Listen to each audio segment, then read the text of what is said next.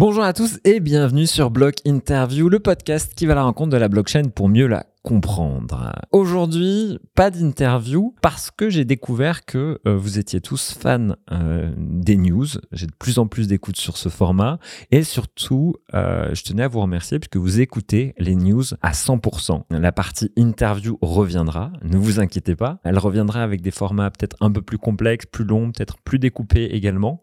Donc ça prend un petit peu plus de temps. Mettez-le en commentaire sur iTunes pour voir si vous souhaitez un petit peu plus de news, du coup des news toutes les semaines et des interviews en plus, ou si vous voulez qu'on alterne news et interviews, taguez-moi sur Twitter, mettez-le en commentaire, ou sur YouTube, également en commentaire. Dans ces news, on va commencer par fêter l'anniversaire. Il y a 14 ans, Satoshi, une organisation, une personne, un ensemble de personnes peut-être, a publié son livre Bitcoin, a Peer-to-Peer Electronic Cash System. Cela fait donc 14 ans que Satoshi a transformé une partie du monde, ou du moins la vie de pas mal de gens, dont la mienne, puisque bah, c'est mon activité principale que de parler de crypto. Sans lui, je vous parlerai sans doute d'autre chose. Mais c'est aussi quelqu'un qui a réussi, ou moins une organisation, qui a réussi à rester anonyme dans un monde aussi connecté qu'aujourd'hui pendant 14 ans. Je fais un follow-up euh, sur notre ami Elon Musk et sa conquête de Twitter. Si vous voulez regarder euh, toutes les infos que j'avais récoltées la semaine dernière, allez écouter le podcast précédent. Là, je vais faire un follow-up avec les dernières news sur ce sujet et une petite observation concernant euh, le licenciement de plusieurs personnes au sein de Twitter depuis l'arrivée d'Elon Musk. Le premier, euh, c'est vis-à-vis des cryptos, puisque beaucoup dans le monde de la crypto se sont réjouis quand Elon Musk a pris contrôle de Twitter la semaine dernière. J'en avais parlé, le Dogecoin, cette euh, même crypto, ce crypto même, avait explosé juste après la prise en pouvoir de notre ami Elon Musk, car des tweets et des textes avaient fuité euh, de fanatiques de Dogecoin qui avaient indiqué l'intégration du protocole blockchain au sein de la plateforme Twitter. Mais soyons plus sérieux deux secondes. Le 24 octobre, juste avant l'acquisition de Twitter par Musk, Jane Manchun Wong, célèbre spécialiste des fuites technologiques, a tweeté que la société travaillait sur un prototype de portefeuille qui permettait de déposer et de retirer des crypto-monnaies depuis Twitter. Jane Manchun Wong est bien connue pour ses fuites fiables sur Twitter et d'autres plateformes technologiques qui se sont souvent avérées exactes. Cependant, jeudi soir, le journaliste technologique Casey Newton, de Platformer, a rapporté que les plans ont changé depuis la direction Musk. Newton a écrit que le projet récemment révélé de construire un wallet de crypto pour Twitter semblait être en pause. Autre news importante, Musk s'est exprimé dans le podcast All In. L'une des choses intéressantes, je cite, qui est apparu dans votre feuille de route des produits la possibilité que Twitter devienne une sorte de super application avec des paiements inclus, peut-être même du Dogecoin, a déclaré Jason, l'un des animateurs du podcast. Musk a reconnu, suite à cette remarque, que WeChat est en effet un modèle intéressant à suivre et qui doit être disponible en dehors de la Chine. Si vous êtes en Chine, vous vivez en quelque sorte sur WeChat. Il fait tout. C'est un peu comme Twitter, plus PayPal, plus tout un tas d'autres choses. Et tout est regroupé en une seule interface. Génial C'est vraiment une excellente application à déclarer Musk. Donc on pourrait se dire que l'avenir qu'il entrevoit pour Twitter, c'est peut-être un WeChat en dehors de la Chine. Affaire à suivre. 8 dollars pour la certification bleue. Voilà, comment Elon Musk est capable de diffuser ses idées d'évolution de la plateforme directement sur la plateforme qu'il contrôle. Il expliquait dans une série de tweets que la petite validation, la petite certification bleue pourrait être louée à 8 dollars par mois. Ce prix serait ajustable par pays. Il faudra bien entendu remplir une certaine condition pour accéder justement à cette pastille bleue et que du coup ça permettrait à Twitter d'avoir une revenue stream comme on dit en anglais, c'est-à-dire une ligne de revenus. Cette annonce a fait un énorme boucan, notamment Vitalik a posté en réponse un énorme tweet expliquant que c'était malhonnête et que ça pouvait amener des gens à juste acheter une certification et pouvoir diffuser des messages en ayant une certification qui n'a du coup plus de valeur. Affaire à suivre et surtout à discuter. Êtes-vous fan et quelle confiance apportez-vous lorsque vous voyez qu'un compte Twitter a cette pastille bleue? Ça m'intéresse. Dernier point sur ce follow-up, je voudrais revenir sur cette stratégie. Là, on voit que l'un des premiers moves qu'il fait, c'est proposer de payer un service sur Twitter. Et oui, parce que Elon Musk, il n'a pas acheté une société qui fonctionne. Twitter n'a jamais été rentable, ou pendant des courtes périodes. Si on compare par exemple à son concurrent direct Facebook, Facebook est une société rentable. Elle a trouvé un business model qui lui permet de générer de l'argent sur l'ensemble de ses millions d'utilisateurs. Ce qu'a fait Twitter depuis très longtemps, c'est engager plein d'employés il y a un système comme ça à la Silicon Valley qui montre en fait aux investisseurs que bah, si on a beaucoup d'employés, ça veut dire qu'on fonctionne vachement bien et qu'on va, quoi qu'il arrive, sortir un business model rentable. Imaginez-vous que Twitter, donc pour une application de messagerie partagée, emploie près de 7500 personnes avec de très très hauts revenus. Comme plusieurs rapports le montrent, Twitter est plutôt une entreprise qui paye bien ses salariés. Et de l'autre côté, vous avez Elon Musk qui a emprunté 13 milliards pour pouvoir acheter Twitter. Sur ces 13 milliards, il va avoir des intérêts à payer tous les ans. Donc, s'il achète Twitter, c'est pour que ça lui rapporte. Pas juste une aide comme ça qu'il apporte à une société en perdition. Non.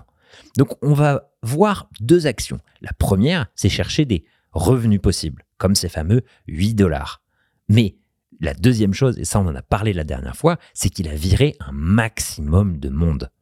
Le licenciement, c'est la première chose que Elon Musk a fait quand il a pris pouvoir, il a licencié la direction, qui gagnait d'énormes salaires pour, in fine, pas beaucoup d'évolution sur la plateforme, et il a demandé à la plupart des ingénieurs de venir imprimer les derniers codes qu'ils avaient faits pour analyse.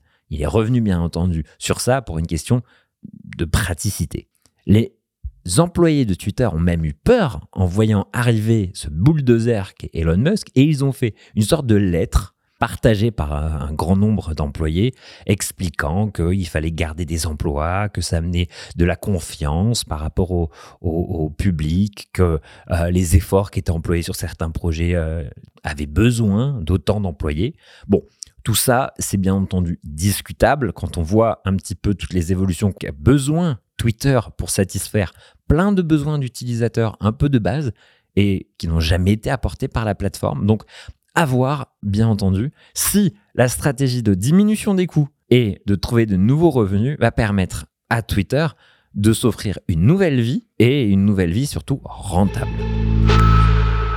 Passons maintenant à la partie adoption avec Matthew Price et la société Binance. Je sais, j'en parle beaucoup, mais ils font beaucoup, beaucoup de déclarations en ce moment.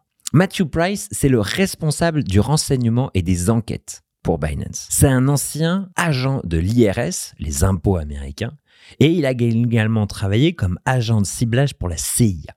Et il déclare, il existe une perception selon laquelle les exchanges ne se soucient tout simplement pas que la crypto est le Far West et que personne ne veut coopérer avec les forces de l'ordre. C'est tout simplement faux.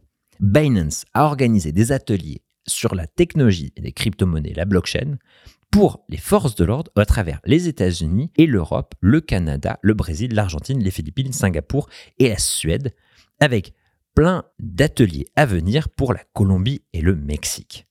En tant qu'ancien agent des forces de l'ordre, il est réconfortant de voir ce genre de volonté de collaboration entre le public et le privé, a déclaré Price. Autre news, la société bancaire multinationale JP Morgan a exécuté avec succès sa toute première transaction transfrontalière utilisant la DeFi, la finance décentralisée, sur une blockchain publique. La transaction a été facilitée par le projet Guardian de l'autorité monétaire de Singapour le 2 novembre, qui a été établi dans le cadre d'un programme pilote pour explorer les applications potentielles de la finance décentralisée, la DeFi, sur les marchés de finances de gros. C'est une application intéressante puisque la blockchain et la DeFi vont permettre de déplacer d'importantes sommes d'un point A à un point B sans passer forcément par un ensemble de personnes ou d'entreprises qui viendront garantir cette transaction et prendront une commission entre-temps. Affaire à suivre. DEC, Decentralized Engineer Corporation, composé d'anciens ingénieurs de Uber, C'est une société de développement de logiciels qui vient de lever 9 millions de dollars pour décentraliser le covoiturage. Deck a développé Trip, un nouveau protocole construit sur la blockchain Solana qui peut être utilisé pour de multiples applications basées sur la mobilité. La première utilisation qu'ils veulent faire s'appelle Teleport, une application décentralisée de covoiturage construite par Deck. Le réseau Trip est open source. Les composants clés des services de covoiturage, tels que la répartition, les paiements, la vérification des antécédents et la résolution des conflits, seront accessibles à tous les participants du réseau. On pourrait imaginer que c'est la MiFi, la mobilité, non, la DIM, la Decentralized Mobility.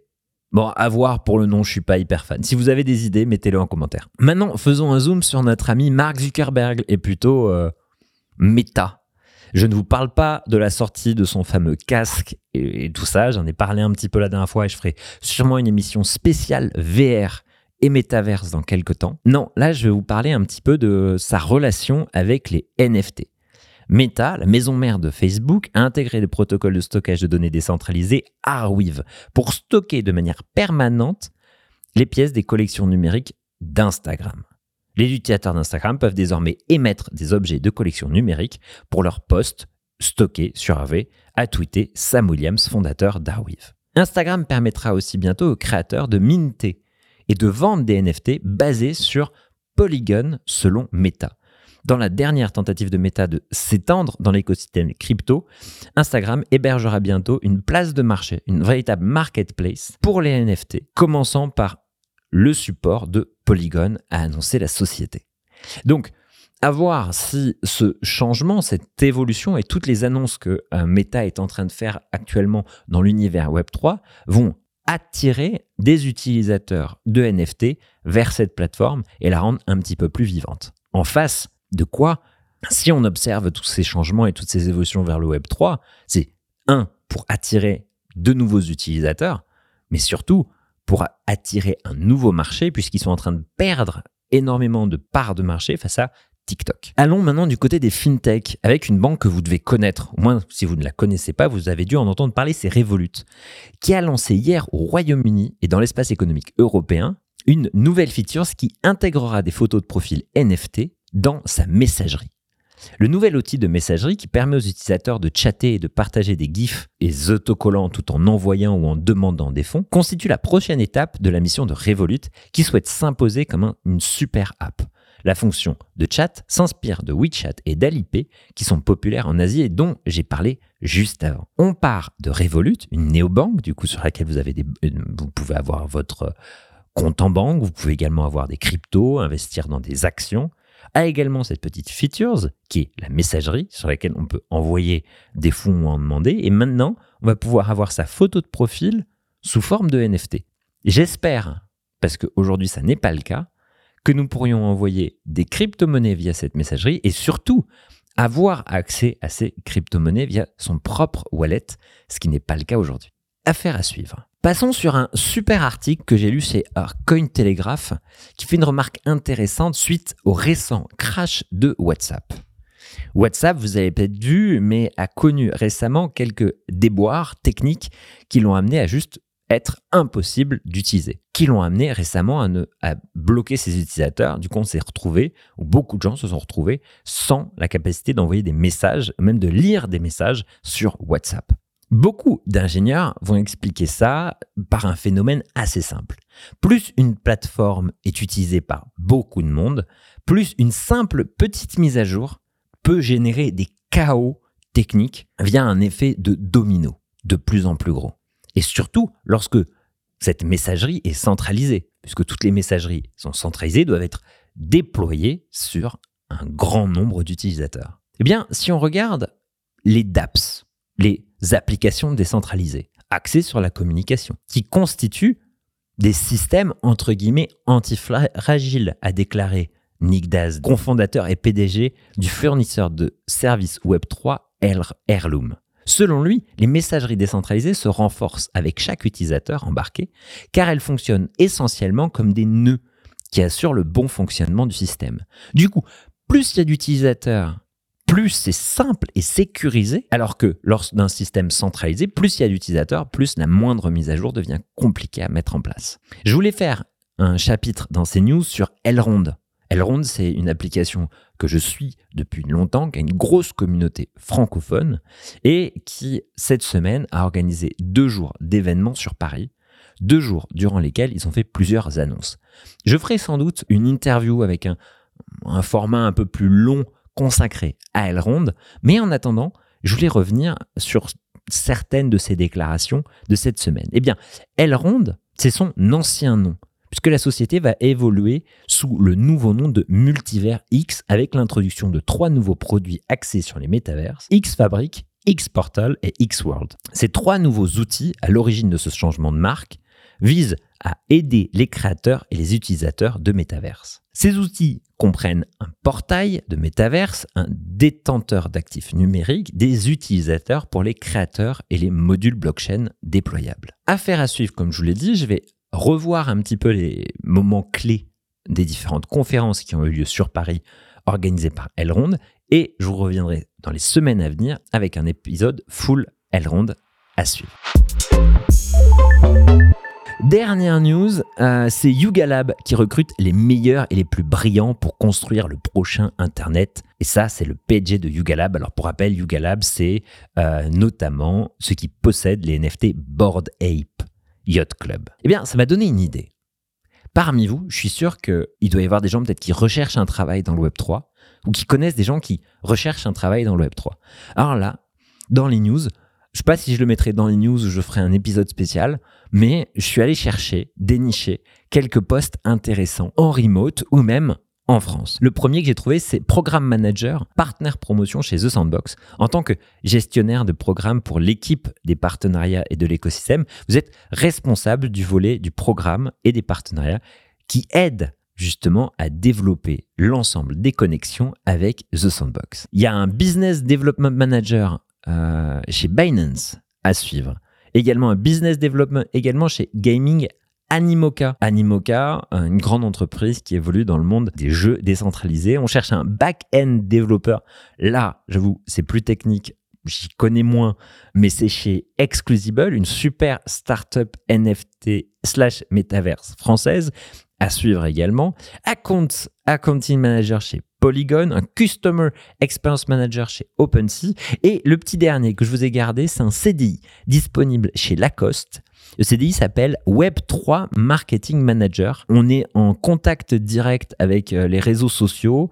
Le responsable du marketing a la principale responsabilité de développer un écosystème autour du Web3 qui fait suivre directement à leur mint de NFT avec euh, les crocodiles euh, que vous avez peut-être vu sur OpenSea et également sur les réseaux sociaux parce que ça fait un peu de bruit. Merci beaucoup d'avoir écouté ces news. Euh, n'hésitez pas à vous abonner à Block Interview bah, sur votre plateforme préférée et également ici sur YouTube. Je suis en vidéo sur YouTube, en vidéo sur Spotify et en audio sur euh, toutes les restes des plateformes. Je vous remercie encore une fois d'être parmi nous, d'accompagner Block Interview dans cette nouvelle saison. Je vous souhaite une très très bonne journée, très bonne semaine. Bye bye